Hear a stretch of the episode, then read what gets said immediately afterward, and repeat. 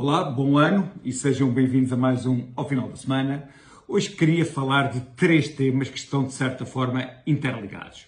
Queria falar de, daquilo que é normalmente um ciclo de uma governação, queria falar da arrogância de António Costa e queria falar da qualidade do pessoal político que temos, ou melhor, da falta de qualidade do pessoal político que temos.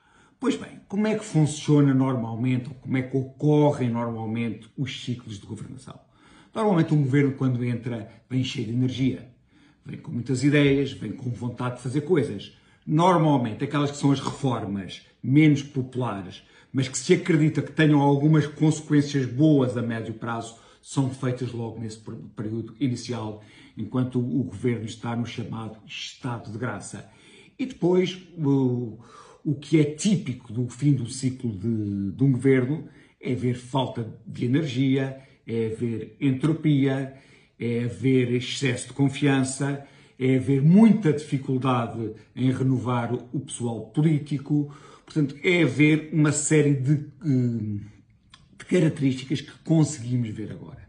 Portanto, nós vivemos aquilo que, embora ainda existam mais quatro anos deste, hum, previsivelmente, deste ciclo político, portanto, que serão os, os quatro anos que o PS ainda tem de maioria uh, absoluta, tudo aquilo que são as características de um final de ciclo de governação, nós temos isso no ar. Portanto, vai ser penoso, em princípio, vermos como é que vão ser os quatro anos. Mas aquilo que é dramático foi que tudo aquilo que foi a energia reformista que costuma haver num ciclo de, no início de um ciclo de governação, não existiu com os governos de António Costa.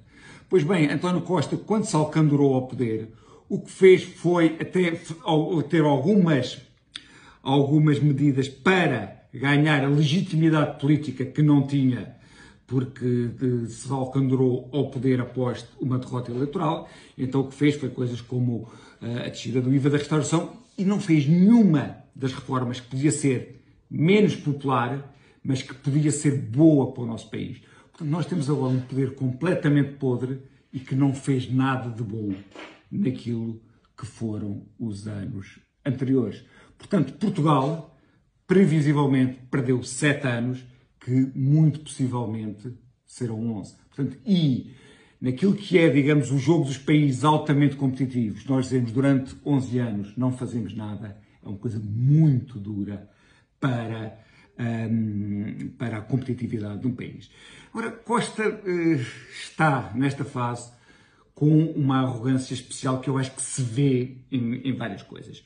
Pois bem, quando levou Medina a Ministra das Finanças, Medina tinha acabado de ser penalizado, não ganhando a Câmara de Lisboa. Portanto, foi um, um, gesto claramente de arrogância, que diz, aquilo que as pessoas pensam, os eleitores pensam, não me interessa excessivamente, eu quero Medina, é Fernando Medina.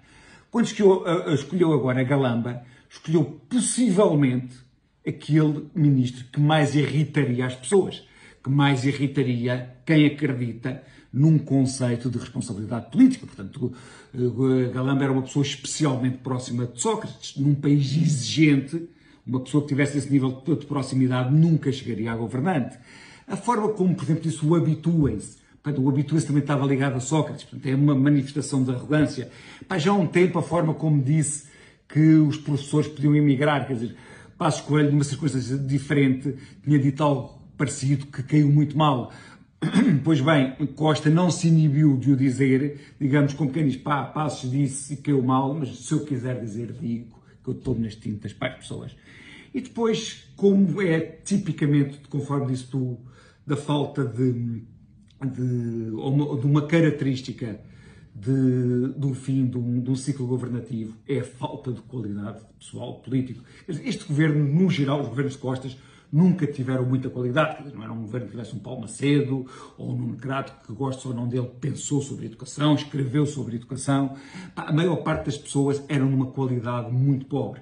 Se nós formos, por exemplo, ao Estado Novo, e até há muitos anos da nossa democracia, grande parte dos ministros eram pessoas que eram respeitáveis socialmente. Normalmente eram vistos como algum dos peritos nas áreas que estavam. Normalmente tinham obra escrita.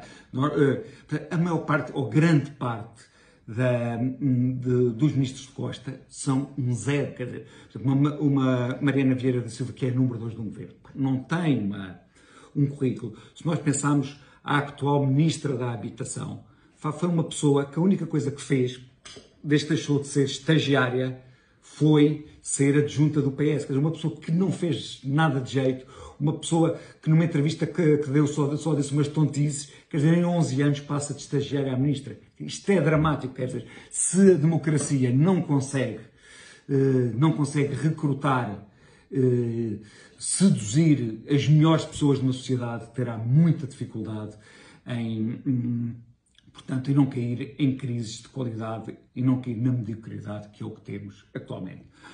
Pois bem, espero que o ano corra melhor do que às vezes os meus pensamentos, que não são muito otimistas, possam antever. Cá nos vemos. Até para a semana.